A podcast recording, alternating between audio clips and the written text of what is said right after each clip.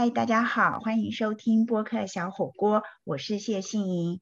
现在时间是二零二一年七月十七号星期六早上十点三十分。今天和我们在远端视讯连线的人呢，啊，在台北，但是因为疫情的关系，大家不能群聚，那特别是。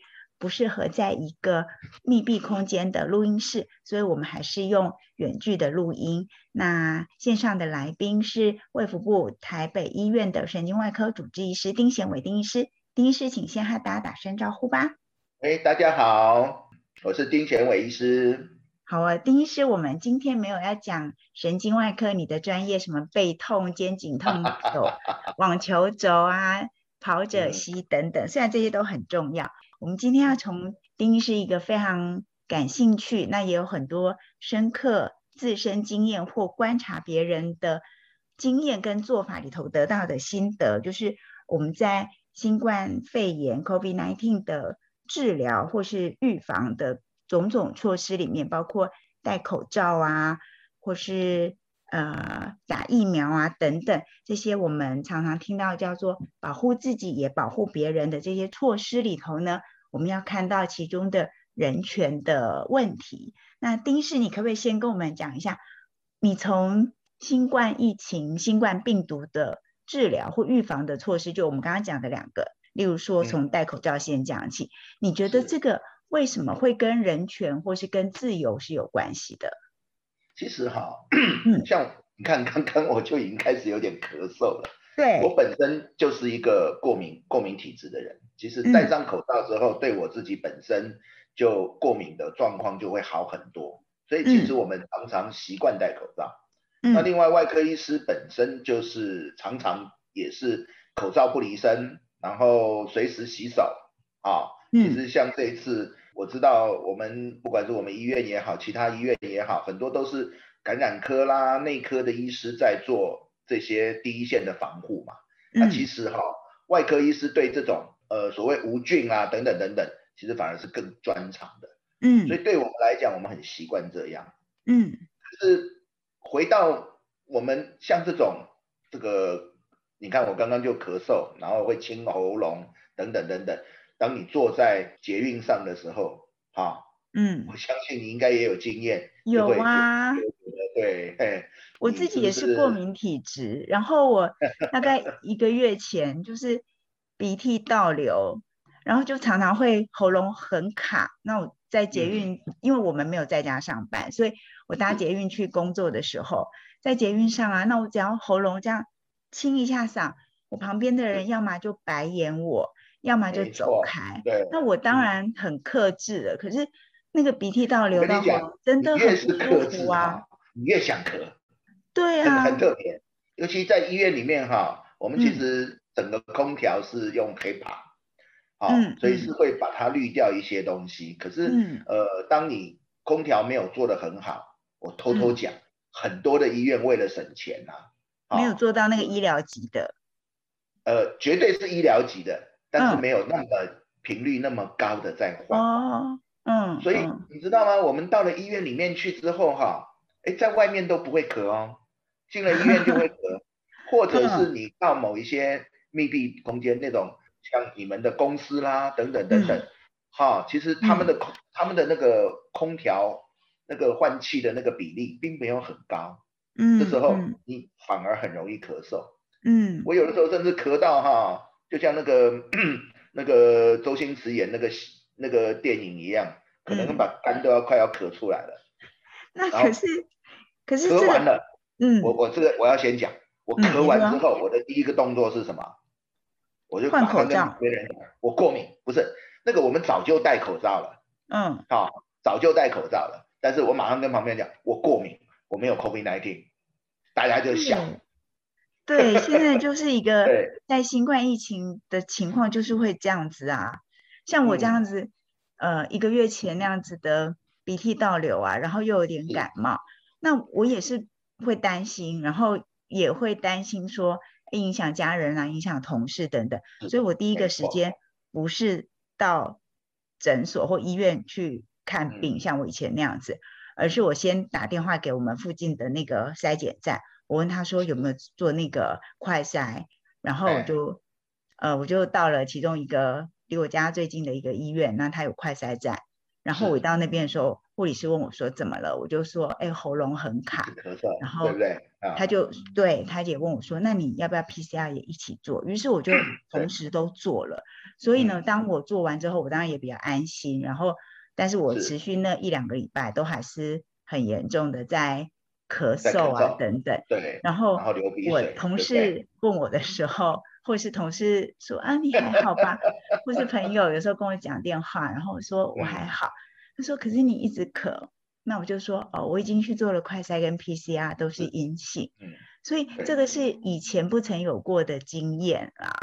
对啊、那这个第一是我记得我们有聊嗯过。说，像今天七月十七，但前几天是法国国庆嘛，他们很多要庆祝，哦可是可是却有一些禁令说不准，还是说你不打疫苗，医护人员如果不打疫苗就不给薪水。你可以想象这个情况，或是这个命令，如果在台湾会怎么哎样？对，其实哈，这个台湾除了这次的 COVID-19 嗯啊，我们在二零零三年的时候，SARS，SARS，其实，在 SARS 那个时代，我们就已经经历过很多类似像这样子的。嗯，我我我知道你你本身对人权非常的熟悉嘛，对不对？还好，事实上，嗯大部分人权有另外一个相对词叫做歧视。嗯嗯对，那像我们这种咳嗽的，哈，人家就会觉得你应该要戴口罩。嗯可是像我们这种过敏的病人，或者是甚至有的时候是 asthma，就是那个气喘的病人气喘，哦，你戴着口罩，你根本吸不到气，你会更严重。嗯那这时候就怎么办？你记不记得刚开始在去年啊，甚至前年那个时候，我们口罩国家队还没开始的时候，嗯，是不是有很多小朋友口罩戴不上？对，可是就被很多，其实我们在 Facebook 上面，在 Line 上面，好多好多的人在讨论说啊，我隔壁的那个谁谁谁都不戴口罩，然后还一直嗯咳嗽，嗯嗯对啊嗯，对，大家用的就是那种很歧视的眼光。可是嗯。实际上有很多时候，我们有我们每一个人他其中不同的什么个人的因素，嗯，所以嗯。可以带不可以带。嗯。啊，所以嗯。这个就会产生一定程度的歧视，那嗯也就有人权的问题，我有没有权利我不戴？嗯。当然这种问题哈，我们分成两个部分，就科学，我们讲说呃医疗的科学这一件事情来讲。嗯其实真正最重要的两件事情，就是对 COVID-19 两件事情，疫苗还不是哦，嗯我真的不认为疫苗是嗯啊。最重要的第一件事情是戴口罩，嗯，第二件事情是勤洗手。嗯所以就 COVID-19 本身来讲，你看现在 Delta 出来了啊，嗯我们甚至有一些人打了疫苗之后，其实还是会得，并不，表示说不是说我们打了疫苗之后就不会得病，这个也是我们在训练的时候啊，啊，我嗯们现在的教育啊，很大的一个缺失。嗯。好那实际上我们应该要推的是，你应该要勤洗手，然后嗯要戴口罩。嗯。像我们在这个最近，我们常常在筛检，哎，你筛检的时候是用鼻子还是用嘴巴？用鼻子，用鼻子哈，嗯。很嗯多人筛了之后哈，嗯筛了之后会打喷嚏，会咳嗽。嗯所以其实对我们来讲，我们筛选的这些医生、医疗人员，其实这是我们叫 at risk，其实很危险。对，因为你每天要接触到不同的筛检患者，所以我们每一个病人，其实就标准来讲，我们应该每一个病人要换一套衣服。可是嗯现阶段这样子不太可能，所以我们嗯每每一次哈，每一次做完之后，我们换会换手套，然后做一些消毒。对，所以在这样子的一个状况，我们其实很热。我们现在嗯几乎、像我每次去做这种筛检的时候，我一定都是嗯穿的很轻便，甚至有的时候穿穿个 T 恤就去了。嗯然后做完之后，整个身体都湿掉。嗯嗯嗯可是这个是我们的义务，嗯所以这也就是为什么政府会给我们一些那个补偿金，等于说嗯。我们做这些事情，然后他们会给我们一些钱。嗯。好，所以在法律上面来讲，政府要没收我们的一些权利的时候，就是规定我一定非得戴口罩不可，规定我一定要做这些事情的时候，其实是需要做一些补偿的。嗯，那戴口罩这件事情在台湾似乎比较没有那么多的呃反弹的内容，就是我一定不戴，一定不戴怎么样？反而很多人会去检举别人不戴。可是打疫苗的部分，我就听到比较多的声音啦，就是像我刚刚举的那个例子，法国的总统就是有说，哎，如果你不戴口罩，医护人员的话，我就不给你薪水。然后你也不能到第一线去，这个情况，对，如果在台湾，或是你觉得在台湾会发生吗？哦，其实台湾现在一直在发生，是哦，对，其实我以我的状况来讲，我也是到最后，因为我老婆是药师嘛，那我们也有讨论这些东西，再加上其实我们每一天不同的医疗群组，在我的赖群组里面，大概至少五到七个。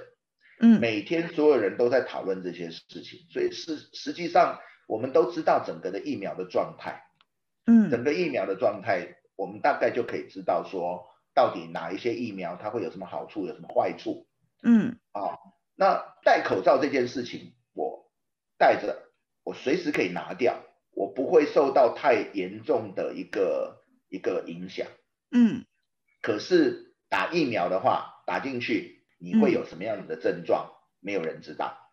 嗯，像我，我也有一些慢性病啊，等等等等。嗯，好，那我就会对 A Z 有一定程度的担心。嗯，也怕有血栓呐，或怎么样。嗯，甚至我一个好朋友，他打完 A Z 之后二十天得了急性心肌梗塞。嗯，当然那个时候他讲完，因为有一段时间他不见了。嗯，然后我就。找不到他嘛？突然他又回来了，他跟我讲说，哦，他去医院住院，然后装了支架。我说发生什么事？啊，他说急性心肌心肌梗塞。当然，他又高又壮，又抽烟，啊，其实本来就是急性心肌梗塞容易发生的一种样子。嗯，可是会不会是因为疫苗所引起的？没有。你是说他是在打之后二十天？对对，那可是通常这种认定的话，是不是都是说二十四小时以内比较会被认为是有相关？不是，应该是这样讲，就是说，其实很多我们的这种呃药物的反应啦，或者是过敏啦，等等等等，这些过敏分成两种，一种是急性过敏，一种是慢性过敏。嗯嗯，有些人是打就是第一次，好。第一次的时候，他并没有发生明显的过敏，可是呢，啊，第二次或者是第三次，整个身体被诱发起来之后，啊，才发生过敏。嗯，那像这一次，包括 A Z 也好，那个我们的莫德纳也好，甚至 B N T 等等，嗯，其实都有传出来一些我们讲说副作用等等，有的时候都是差不多一个礼拜、两个礼拜，甚至一个月左右才发生。嗯，那就像前一阵子我们不是有好多大家在讨论，就是老先生老太太，然后去打打了之后死亡率特别高吗？嗯，哦，那这时候我们就科学的眼光来看，目前看起来就是说这些人本来就是一个高危险的族群。啊，我们说的比较诗意一点，嗯，这群八九十岁的人，就算身体再呃，再健康，嗯。啊，也可能会无疾而终嘛，嗯，有些人甚至是风中残烛嘛，嗯，哦，但是就算身体很好好了，嗯，呃，你的心脏、你的肺脏用了九十年了、八十几年了，难道不会有问题吗？嗯，对不对？所以本来我们有经过计算，就统计上面来讲，好像没有显著的差异。就是死亡率没有显著的差异，嗯，但是这种状况就变成是说，政府希望你打嘛，对不对？对，打了之后呢，呃，万一发生某一些问题，有可能无关，有可能有关，嗯，有可能根本没有办法去证明有关或者是无关，嗯，这时候你有没有权利去选择？第一个选择要不要打，第二个选择打什么东西，嗯，对不对？像我我后来打莫德纳，嗯，好，那个人隐私我们就不讨论一些。你是两剂都打莫德纳吗？对我两剂都打莫德。对啊，因为我记得医护人员是优先打莫德纳嘛，两剂都是。医医护人员最早最早都打 A Z。对对对，我是说没有在最早三月那一批开始打的医护人员，就是在六月六月底七月初的时候。我的故事是这样，其实呃在医院里面每天就是异样的眼光，因为你没有打，就是 A Z 那个时候你没有打，嗯，像我老婆是主管，哦她非得带头打不可，嗯，还好我们运气很好，她没有什么特别的反应，啊，就是倦怠，一点低烧，然后那个打针的地方红肿这样子，嗯嗯，啊，可是其实 A Z 对成年女性，就是比较呃老一点的女性，发生血栓的几率相对是高的，嗯，对，所以其实我们会担心，像我这种。你你也是过敏体质嘛，我也是过敏体质嘛。那你对什么东西过敏？我们其实我们有很多时候我们其实根本不知道。所以在过去，只要是流行性感冒等等那些的那个疫苗，我从来不打。我也是。对，其实那个是一个，我们等于是去诱发我们自己人身体里面的免疫反应。嗯。那会不会这个免疫反应反而导致我整个人？totally collapse 就死亡了，这是有可能的。像这一阵子那个老人家在打打那个疫苗，对不对？嗯，很多是很有可能。我的猜测，因为我跟我同学我们私底下有讨论，这个哈没有任何科学根据。但是第一个啊，就是说这些老先生老太太本来平常啊身体状况就没有说非常的好，嗯，他才会担心才会去打，嗯。那身体状况没有非常的好，结果打了疫苗之后，身体不舒服，身体不舒服的状况之下，水分摄取就少了，营养变差了，嗯，然后本来可能呃平常被逼着喝水啦等等，那打完疫苗之后就是睡觉，好，待会可以讲讲讲我打莫德纳的的的经验，就是有一些症状的时候你就睡觉，那你想想看。我原本可能一天睡八个小时，我有十六个小时可以吃东西，啊，可以喝水，嗯，可是当身体不舒服的时候，我可能是一直躺在床上，我可能睡十个小时、十二个小时、十六个小时，嗯，那真正会喝喝水的时候就相对少了，嗯嗯，没错，水喝的少的时候，好，这个在在这边也可以讲一下。我们常常听到医生在看门诊的时候啊，我怎么样怎么样怎么样，讲完了之后啊，记得多喝开水，多休息。对，这是两件事情，但是两件事情常常会冲突。嗯，当你多休息的时候，你躺在床上，都忘记喝水。对对对，对不对？对。但所以事实上喝水很重要，包括刚刚讲的脑中风也好啊，心肌梗塞也好，当你的血液的粘稠度高的时候，就很容易发生。嗯。那这时候老先生老太太他们的我们讲说那个那个器官的弹性已经没有像年轻的时候那么好的时候，嗯，好像我们以前在当外科医师，啊，一站站八个小时、十个小时、十二个小时，甚至一整天不吃东西，我也不会怎么样啊，嗯，可是年纪大了之后，这些状况就没有那么好了嘛，嗯，那会不会就因为这样子产生急性的心肌梗塞，产生急性的脑中风？嗯啊，突然一下子就没有了。嗯，你说跟打疫苗有没有关系？可能是属于无法检视它有没有关系的那一类啊。坦白说，我认为没有关系。但是打疫苗这个动作导致它发生，就疫苗本身没有问题。嗯，只打了疫苗这件事情让他全身倦怠，这个本来就会发生的。那这时候反而导致他产生不必要的。问题，嗯，第一是，可是你现在讲的是说，应该让大家有机会或有权利可以选择不打，对不对？可是另外一些讨论在台湾，嗯，最近比较好，大概一个月前是非常非常疯狂在讨论，就是说我们疫苗不够嘛，当时非常非常的缺。对。然后大家就说打疫苗是我的权利，为什么我连这个人权都没有？所以，哎，是不是这个很好玩？对。对，这个东西你你要怎么从伦理上或从你做医生的工作里头去理解这个事情？其实我刚刚讲过，这些流行性感冒、感冒那些疫苗我从来不打，但是为什么这次莫德纳我打了？因为大家说第一线医护人员要打。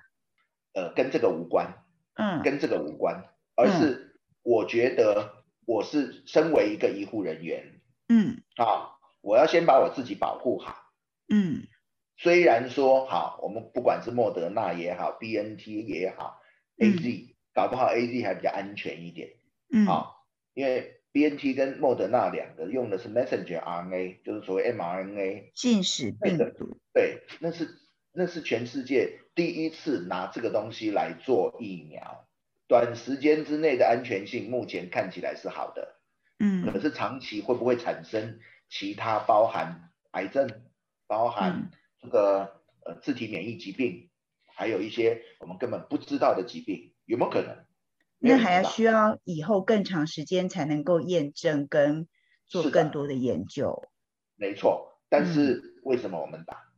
嗯，因为我觉得我还是要保护我自己跟保护我的病人。那你自己打了之后有没有什么反应啊？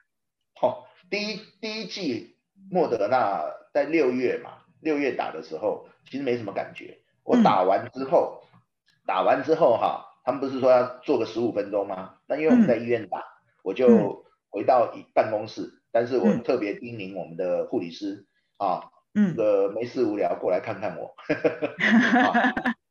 对，那我的第一个动作，我那个时候以为是我自己啊，因为值班的关系啊，我觉得哎，我头有点晕，嗯，然后。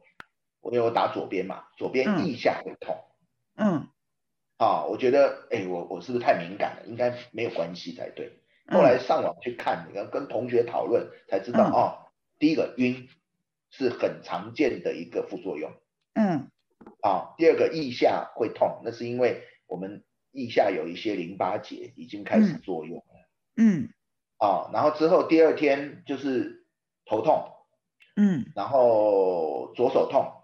嗯哦，然后颈项头痛，嗯，等等等等这些痛，但是还没有痛到需要吃止痛药，嗯，然后三四天之后就只剩下手痛，嗯，反正我那时候就是多喝开水，拼命喝水，嗯，啊，但是倦怠是有的，啊，这是第一次，那所有人都说莫德纳打第二次是那个第二次反应会更严重，嗯，哦，可怕可怕，我其实是上个礼拜五，对，就是。上个上个星期我打的，礼拜五，呃下午大概三四点钟打完，嗯，晚上回去啊，晚上回去就开始晕，还不错，我还是把车开回家了，嗯，这一点呃，请大家不要学习，嗯。啊，哎对，这个就就好像吃了那个抗组织胺，就是过敏，我们过敏常吃抗组织胺嘛，嗯，吃了抗组胺抗组织胺之后的那种晕，你知道吗？哦，你你会看到抗组织胺的那个药里面会告诉你嗜睡、想睡觉那些动作，对对，几乎就是很像，对。然后回到家就不想吃东西，嗯，就想睡觉，嗯。啊，第二天，啊，全身肌肉酸痛，嗯，痛不欲生啊，然后起不来，大概这样子的状况持续到礼拜天下午才好一点。那我这次就没办法，不得不吃药了。我大概吃了五六颗的普拿疼，等于是两天，两天几乎就是一直在吃，所以真的很不舒服。那我也跟我老婆讨论，我说可不可以去吃那个真正的止痛药，因为普拿疼没有消炎的作用。嗯嗯他说不行，那个榜单上面说不可以。不过就是每个人的反应不同啊，我还听过其他的医生朋友说，他的同事也是打完第二剂莫德纳之后。因为有非常严重的不舒服，然后完全没有胃口，所以四天瘦了四公斤。哦，他才他瘦了四公斤很厉害，我是瘦了两公斤。哦，我最近又胖回来了，一个礼拜马上回来。对啊，不过这当然都是每一个人会有不同的反应跟经验跟嗯状况，那跟你打的那天的呃，不管是天后或个人的心理素质或身体的状况也都有关系，跟你过去长久以来，很多很多都是丁医师一开始讲的个人因。素嘛。对啊，只是说我们今天的讨论呢，或是请丁医师的分享，主要是说嗯。从新冠疫情里头，我们看到呃一些措施，不管是预防的戴口罩啊、打疫苗啊，那要不要打，可不可以选，还是一定要打，不能选。嗯然后如果想要打，我可以选什么种？很多应该都是属于身为人的权利，但是现实中就又不一定有办法这样，所以就有很多为难还要再调整。对我非打嗯不可。我说真的，我很不想打，但是我非打不可，嗯，因为我就是在保护自己也保护别人的的没办法，对，对情况之下，但是我宁可打，好、嗯所以很痛苦。那在这边要讲个我打完之后的经验嗯啊，我刚刚讲说那个身体上面的那些不舒服啊，嗯啊，这是我自己本身的经验嘛。嗯，其实还有另外一个，就是讲到这个呃，有一点权利啊，还有一些歧视的问题了。嗯我那天大家也知道嘛，我们现在都有黄卡，打完莫德纳之后会盖一个章，莫德纳，然后几月几号打的，然后我两两个都打了嘛，打完之后传给我们自己的同学啦，然后告诉他们我已经打完了。对。其实我我没有想很多，我只是告诉大家我两剂已经都打完了，对。然后应该是在两个礼拜之后，我的保护力就有了。嗯。结果我我一个同学，哈、也是医生，嗯。私底下私讯给我，他说你要不要把东把那个拿下来？嗯。我说为，哎，我真的我没有想到为什么。他说你两剂都打莫德纳，你会不会是打疫苗的贵族？啊，很多人都想要打莫德纳嘛，不想打 A，、哦对不对？嗯嗯哎，我真的没有想到这一点。其实嗯我是因为我不能打 AZ，、所以我想尽办法，到最后我其实也不想打莫德纳，我嗯最想打的是 Novavax，、嗯那个目前我们知道就是整个的研究啦等等等等，看起来最安全，可是它还还没有拿到 EUA，就是嗯紧急紧急授权使用，对，所以这个这就是很好玩。其实我如果可以选择，我如果可以选择，我宁可选择不打。嗯但是如果我选择打，我宁可选择打 Novavax。嗯。可是可是你这一次医护人员如果在六月的时候打莫德纳，其实这个应该是指挥中心一致的规定吧？就说当那个时候美国的美国的两百五十万剂莫德纳来的时候，我记得指挥中心就宣布说一，万剂，就是对优先让医护人对员施打，还有孕妇嘛，对不对？没错，对，所以这个并不是说你自己想尽办法利用自己的 在医院工作的便利去打莫德纳，但是你的同学的私下提醒倒还蛮反映出一种现象，可能真的有人觉得对你是疫苗的贵族，就像你去买车，你可能买对呃对，那个几千万的车，然后我可能买二十万的二手车之类的。是，其实为什么？其实这个又回到刚刚刚讲的，嗯我不敢打 AZ，所以嗯。在当时你可能不知道，这些政府单位的医院的院长，其实嗯。在比评比的一件事情叫做院内施打疫苗的比例，就是嗯。说你有一百个呃员工，然后你打了九十五个，几层几层，就像现在大家在拼那个老百姓的施打率是一样的、啊。是没错。那这时候你想想看，这些人为了要升官，嗯。其实每一天就在点名。嗯。所以我们没有打 AZ 啊，嗯。很多没有打 AZ 的一些员工们。嗯。啊，很多的员工们，他们其实我们都有我们自己个人的原因嗯而不能打，或者嗯。不适合打，或者是不嗯。想。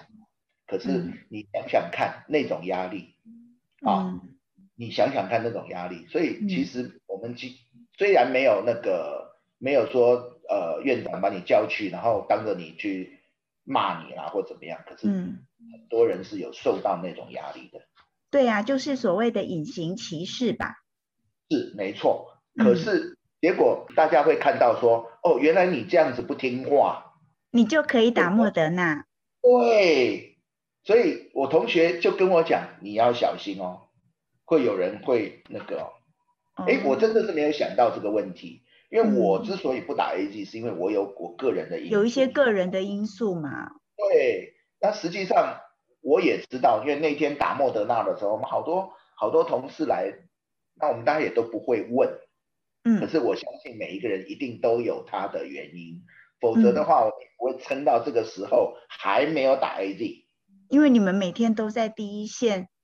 做不管是筛检啊，或是各种的检测啊，不是我们的长官那个压力，那个才是真正的问题。哦，你们有实际上在第一线工作要面临的危险，也有主管对你的身心期待。在第一线面临的危险，那个其实是跟我的呃平常的训练有关。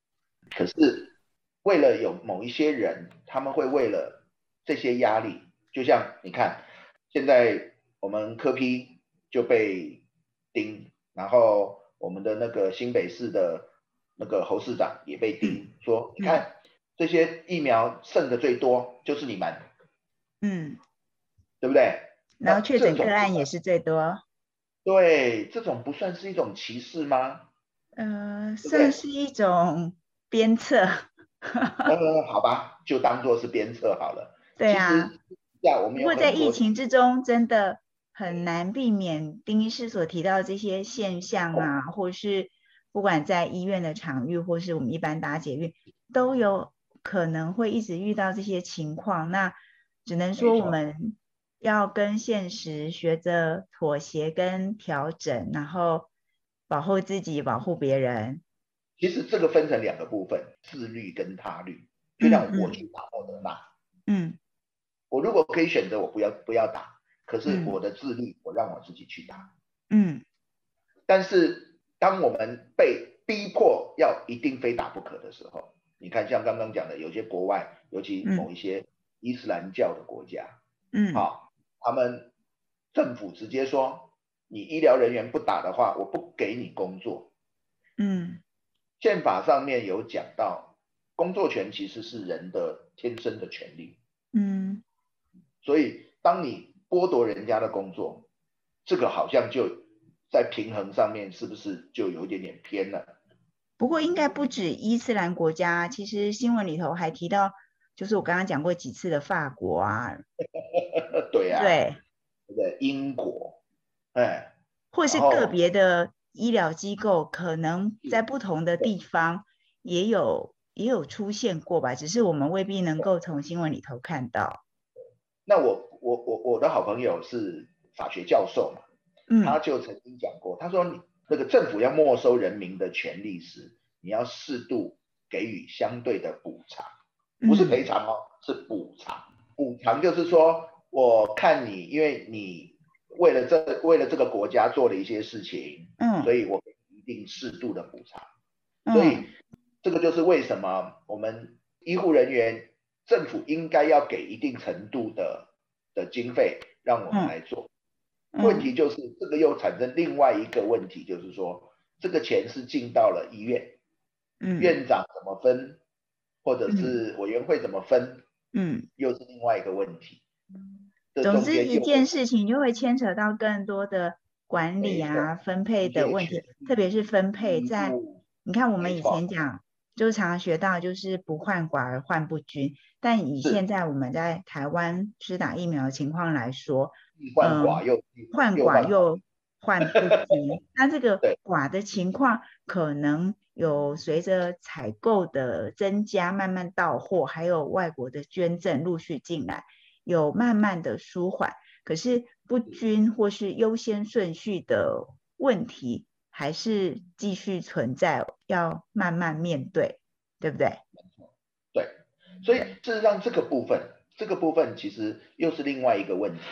嗯，而坦白说，我们会有一些对政府有一些不满的地方，也就是说，去年这一年，嗯，在干，其实这个提前部署，对，我们不是一讲说提前部署吗？嗯，啊，是这个东西其实才是真正我们人民啊会对政府产生不信任感的主要原因。其实政治不是，政治从来都不是。嗯，呃，再来还有呢，我们。自己的医学系的群组里面，也曾经发生过一个也很有意思的，嗯啊，是有有人哦，嗯，有人就是贴了那个呃这些高龄的老先生老太太打完疫苗之后死亡的一些报道跟那个跟那个数据，嗯，好，就有人说你们不要再报这些东西了，啊，报了这些东西之后呢，让这些人都不愿意去打疫苗了。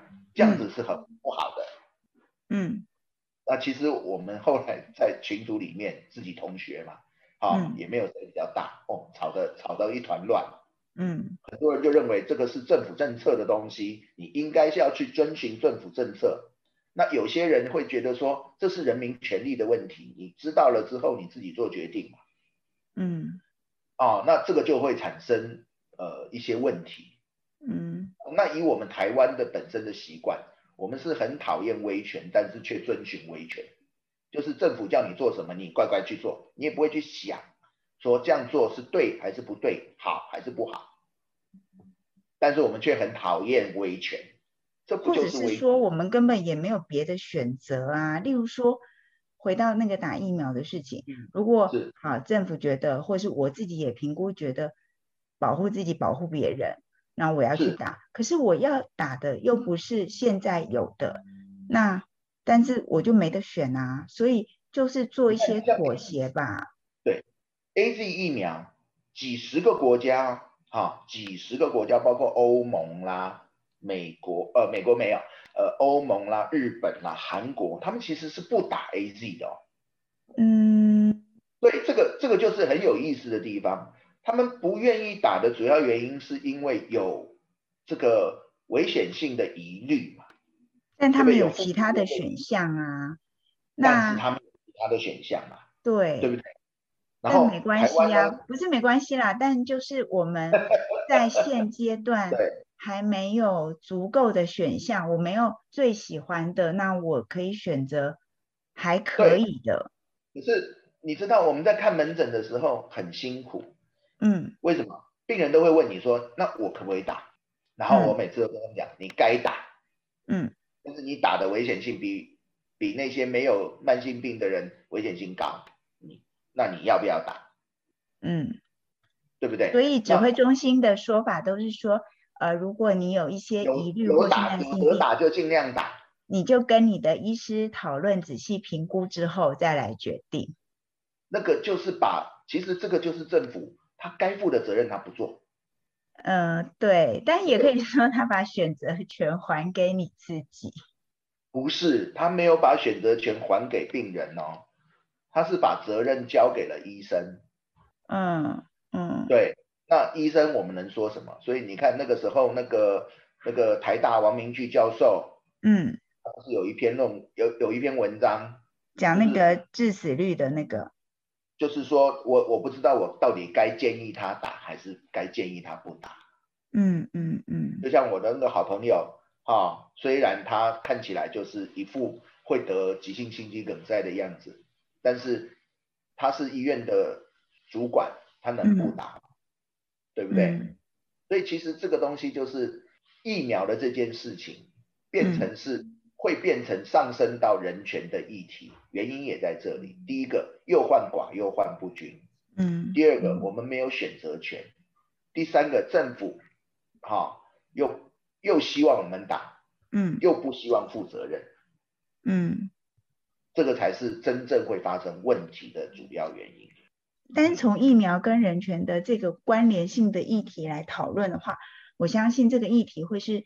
持续在演化跟进展的，因为疫苗的数量、种类跟安全性跟各种病毒的变异性之间的各种保护力的关联跟研究，也都会一直在发生嘛。对。那那我觉得这个议题真的是需要持续一直一直的关注。希望明年这个时候，要等一年后嘛，我们再来跟丁医师讨论，看看有什么不一样的想法。就像我们一年多前在讲那个呃新冠疫情的治疗的时候，我们也看到了很多医学伦理上的挣扎。然后今天我们就一年多以后，我们进到了一个不一样的讨论。那我觉得其实某一个程度来说，我们是看到。大家在进步，因为一年多前我们可能没有想到有疫苗这件事情会衍生出一些人权的讨论跟思考。那也许在一年后，我们依然在跟新冠疫情作战，但我们可能要面对的又是另外一个议题了，对吧？我我在这边写个讲个伏笔。好，有一群朋友，好，嗯，我的朋友或者是我朋友的朋友，或者朋友朋友的朋友，嗯，他们。是有一个阴谋论，嗯，我们可以看，啊，其实新冠病毒的疫苗是跨国企业这些大的药厂所做的一个 marketing，一个 promotion，嗯，啊，这个就是有一点点非常严重的指控了，甚至有人传那个传那个 YouTube 给我看，一群医生。甚至认为新冠病毒根本就是一个谎言。嗯，哎，这个需要更多、更多的验证跟更多的证据，还有讨论呐。我认为，我认为这个，我先讲我自己的看法。我认为新冠病毒绝对不会是一个谎言。嗯嗯。但是它是不是一个人造的，这个我不敢讲。对啊，所以这就是现在为什么还在调查对这个病毒源起。至于疫苗，至于疫苗，我不一定认为新冠病毒哈利用疫苗来做是最好的选择。嗯，真正最重要的反而是戴口罩、勤洗手，拜托大家，这才是真正最重要的。好，我们为什么台湾会成功？其实我们真正讨论最后，我们习惯戴口罩。嗯嗯嗯。再来就是台湾。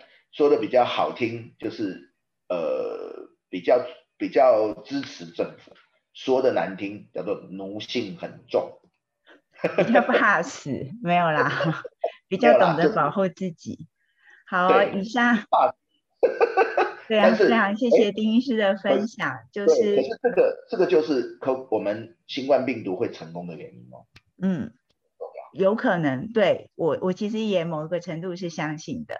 好，再一次谢谢丁医师今天从疫苗的施打跟戴口罩的议题，带我们一起去看见这里面牵涉到人权的层次。那很很多都是很日常，或是你一般的经验里头都可以去想得到，或是你有过相同的经验。我们再一次谢谢丁医师的分享。以上就是今天的播客小火锅，希望大家在疫情之中一切平安。我们下礼拜见，拜拜。拜拜，谢谢丁医师。